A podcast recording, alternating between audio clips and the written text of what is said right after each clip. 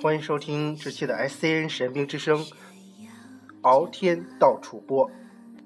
今天呢，敖天道楚播为大家报道的呢，是一个非常经典，也是非常令人现在感给人感觉就是非常毛骨悚然的一个一个事故。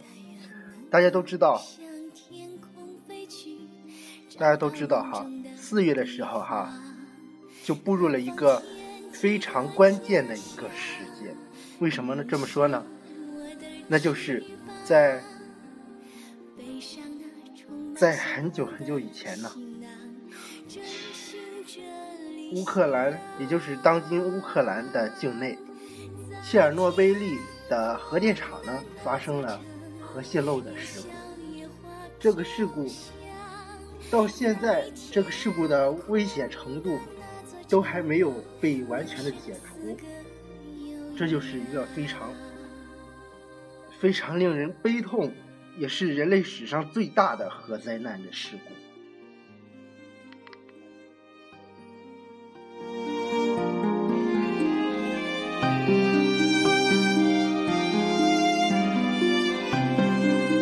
轻轻的。话说呢，这个这一次的核灾难事故呢，也就是切尔诺贝利的这个事故呢，当时真的是非常非常的危险。在这里呢，我为大家朗读一篇文章，这文章也真的是非常非常的啊！现在想起来真的是，我记得我当时看那个旅行那期节目的时候呢，也是非常的啊。给人感觉非常的悲痛，三十一人就这么的死了。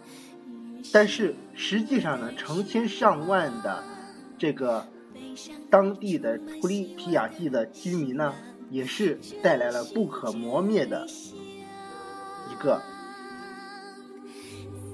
可以说是给他们留下了非常严重的后遗症了，可以说是走进死城。实地探访切尔诺贝利核事故现场。本来盖格计数器用于检测辐射数值，一直被向导谢尔盖拎在手里，安安静静。但当汽车在公路旁一座苏军士兵雕像前停下，盖谢尔盖下车，顺手把它放在路边盖着一层落叶的黑土上时，他立刻就做出了反应。显示辐射数值是十四点三一伦琴，对人体无害的辐射上限数值是零点三伦琴，啊，超标四十七倍。改革计数器发出了急促的滴滴声。此时，我们已经走进了切尔诺贝利的核心区，也就是说，距离核事故发生核事故的核电站四号机组不到十公里。我们在这里呢，还看到了一个图片，很多很多成群的那种牌子。据上面所说呢，这是紧急疏散疏散居民点，啊，这些都是紧急疏散的居民点。然后在上面说，不再有人归来，只留下了名字供人纪念。凝固的普里提亚季，这就是切尔诺贝利。如果没有盖格计数器的提示，每个人的眼里都可以看到遍地的树木，金色的落叶从蓝天幕里落下，河流在阳光映照下泛出宁静的光泽。在发生四号发生事故的四号机组为圆心，半径三十公里、方圆两千六百平方公里的土地上，风景优美，空气清新，仿佛就是一个大型国家公园。当然，访客来到这里，假装在度假的前提是，你不把盖格计数器放在没有硬化的土地上，不去接触这里清澈的河流，不去碰触路边随处可见的废弃工程机械。根据科学家的研究报告，切尔诺贝利周边的超标辐射三百年才能自然衰减到安全水平，然而现在才刚到三十年。在距离四号机组仅有一公里的土地上，盖格计数器的数值为1.13伦琴，但是如果把它放在受到辐射污染的土壤上，我看到的最高数值是18.58，超标61倍。测量地点位于四号机组三公里外的普里皮亚季小城入口。据说，在处理核事故的工程机械挖斗里测到的数据高达180，超标600倍。早些年更可以达到1000以上。我们没法去证实这一数据的真实性，因为谁都不敢靠近。普里皮亚季小城位于。切尔诺贝利核电站的西北方发生事故当天，由于风向的影响，大量带有放射性尘埃的烟云向普里皮亚季袭来。我问亲历者，我们询问亲历者究竟发生了什么？他们的回答就像2015年诺贝尔文学奖主斯维特兰娜·阿塞克塞耶奇的作品那样标准。我们听到了爆炸声，看见了火光，知道核电站出事了。二十四小时后，我他们就通知我们赶快疏散。普里皮亚季城在得到命令的四小时后就全部疏散了。带有放射性物质的第一批烟尘率先污染了小城东南一公里外的河流和森林，一大片桦树林就像过了火，很快落叶死亡。没有人能够告诉我，死亡降临的速度究竟有多少、多快。但是将近三十年后，树木奇怪的并没有腐朽，整片森林已经变成了黑色，在秋日艳阳下，阴森森的投入我们的视野，就像切尔诺贝利的墓碑。我们的汽车继续往前开。在普里皮亚季小城的入口，绕过了一个红黄相间的核辐射标志，还有一个十字架，耶稣造型的十字架。耶，在十字耶稣呢，在十字架的上面痛苦的扭曲着。然后我们在这里呢，又看到了一张图片，是一家废弃的幼儿园。它的描写是这样的：废弃的幼儿园。阳光静静地洒进来，梦想之城突然死亡。梦想一样的城市啊！谢尔盖突然感叹。他说：“这是普里皮亚季的过去，五万人，全是核电站的工作人员和家属，住在这座与世隔绝的城市里。超市里应有尽有，人均工资是别地别的地方的五倍。”谢尔盖继续说。这位九零后小伙子根本没有在苏联体制下生活过，但并不妨碍他羡慕一下苏联当时的享受特权的人们的生活方式。汽车在破旧不堪的公路上开过，我们看到了一栋栋废弃的楼房，里面有酒店、餐厅、超市、学校、医院、音乐厅、歌剧院。全都是四小时疏散后遗留的人类文明凋零后的墓碑，开痕上阶绿，草色入帘青，白桦树在每一片空地和角落里生长起来，落叶飘进房间里，废弃的房屋里，阳光透过破碎的窗框，静静洒在一片狼藉的，洒在。一片狼藉的房间里，房间里常常能够看到各种照片。人们在已经蒙蔽的镜框后面，向每一位访问者微笑。常常可以看到打开一半的杂志，上面印刷着已经去世的苏联领导人的照片。这里的每一间房子都曾经有过欢笑，有过哭泣，有过各种故事。但是在一九八六年四月二十七日，时间凝固了，只有阳光年复一年的悄悄来访。在这里，我们又看到一张图片，这是在普里皮亚季小城的音乐厅，向导坐在一部朽坏的钢琴前。念鱼和伊万诺维奇，我带着奥特曼与怪兽不期而遇的邪恶念头走进切尔诺贝利核电站，但这里一切似乎都很正常，直到我看见了。核电站冷却水渠里的大电鱼有一米多长。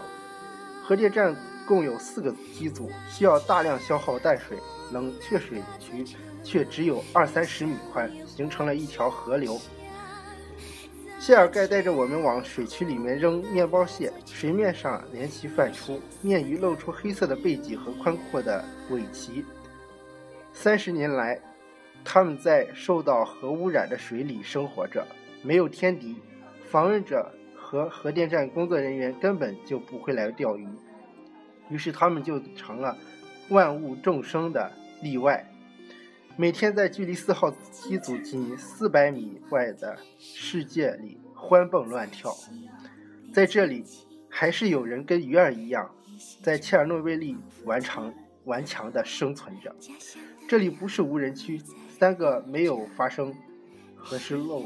核泄漏的反应堆，包括与四号机组背靠的三号机组，继续发电，直到两千年后才全部关闭。三十年来，成千上万人围着切尔诺贝利默默地工作，只是上班时间有了改变，他们每工作两周就要撤出切尔诺贝利休息两周，防止核辐射给身体留下永久影响。即使是在上班周期里，每天下班后，他们也要撤出核心区，到十几公里外的切尔诺贝利城里休息。切尔诺贝利还有特殊居民，政府把他们称为“自我定居者”。按照谢尔盖的建议，我们在切尔诺贝利城的小超市里买了些食品，送给居住在森林深处的自我定居者伊万诺维奇。还有他的妻子玛利亚，一个七十七岁，一个七十五岁。访客们还有轮班消防队员，常常给他们带来些生活用品，有时候帮他们劈柴，顺便照顾下家畜。一只乌克兰大肥猪，一十几只鸡，还有就是老斗来斗去的猫和狗。伊万伊万诺维奇会向。每个来访者重复他的故事，先是爆炸，然后疏疏散。一年后，和妻子返回，十几个定居点和村庄疏散，回来了三百多人，零零散散的分布在各处。三十年过去，自我定居者只剩下一百来个。他们打井，喝受污染的浅层地下水；他们劈柴，点燃受污染的木材取暖；他们耕地，在受污染的土壤里。种植土豆，总之就是他们死也不离开这里。这里周围都是森林，村庄早已凋零。现在只有四个居民。伊万诺维奇会跟每个来访者说，在冬天如何听见狼嚎，怎么在夏天的森林里见到熊瞎子靠在树上蹭痒痒。他会给来访者骄傲地展示当年他拥有的一辆苏制扎波罗热人牌子的小汽车。当然，他早就不能跑了。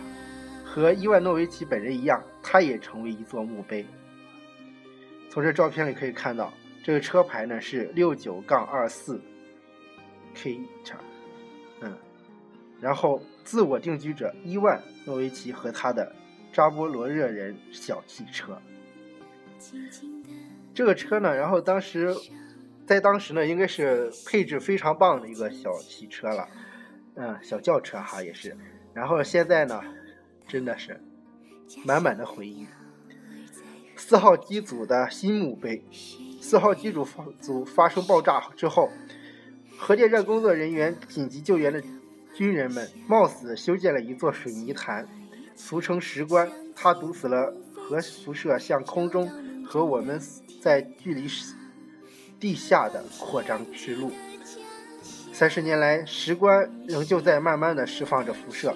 现在石棺已经出现裂纹，我们在距离石棺三百米外止步，看不见上面有裂纹，只听见盖革计数器的报警声。石棺西边有一个更大的安全罩正在修建当中，一旦完工，它就会东向东移，给石棺外又增加一层保护。它的有效使用期是一百年，过了一百年会怎样呢？现场的我们没有人知道。新安全罩是欧盟资金援建的，原本计划2013年完成，但现在看起来，这个投资15亿欧元的保护罩可能到2020年都没法投入使用。谢尔盖向我们抱怨，人们可以指责官僚机构的腐败低效，除此之外，还能做些什么呢？永远也无法算清人类为此付出了多少代价。四号机组不远处的纪念广场里，刻着三十一人的名字。官方的数据是三十一人为此付出生命。多少人在此后患上辐射病惨死？多少人被迫离开了家园？多少人终日活在惶恐不安中？无法统计。人们在争辩是不是需要发展核电，是不是要关闭所有的核电站。所有的痛苦和疑惑都在各种争辩、官僚程序和对能源越来越多的需求中被边缘化了。普里皮亚季十八层居民楼上远眺切尔诺贝利核电站的四号机组，弧形建筑为欧盟资助建设的一个新的安全罩。弧形建筑旁边的烟囱下就是四号机组和它的石棺。从这里我们可以很明显的看出来，哈，一个巨大的弧形的安全罩正在建设中。无解的悲剧。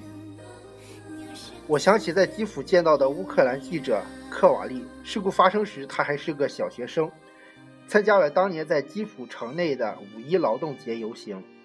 节日之后，各种流言淹没了城市，孩子们都被家长送到别的城市里去了。克瓦利和他的弟弟留下来继续去学校，在空荡的学校里，老师见到他俩后竟然放声大哭，并且带着哭声的说道：“你们怎么还没走？你们不走，我们就走不了啊！”这就像是个预言，即使有了很多悲剧发生，这个世界的人们仍旧无法轻易放弃放弃某个东西。因为上面联系了我们的情感、我们的生活所需，以及我们对未来的期待。你们不放弃，所以我也不能放弃。最后一张图，普里皮亚季小城内部依旧可以看见高楼顶部的苏联国徽。可以说，最后这个真的是非常非常的令人心痛的感觉啊！要三百年才能恢复安全的，恢复到安全的水平。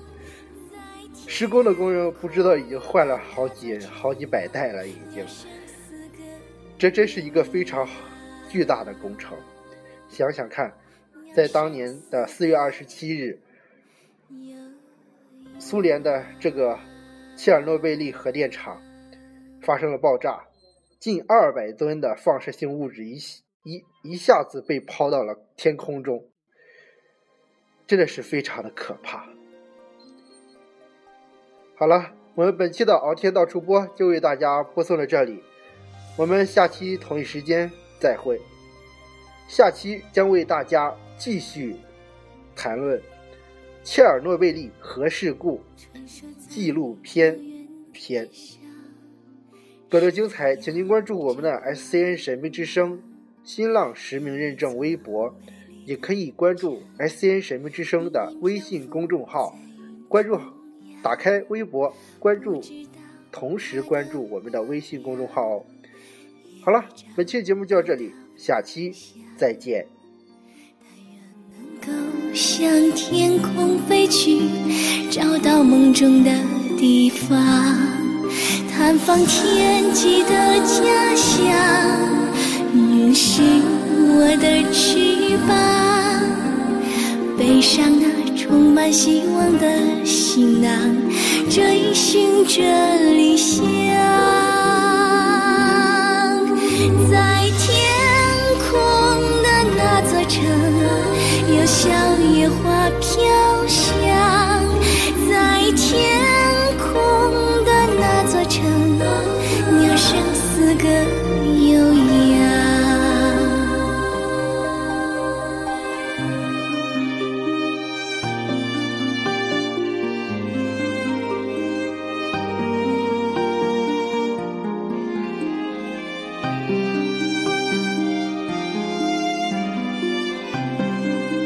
轻轻的凝望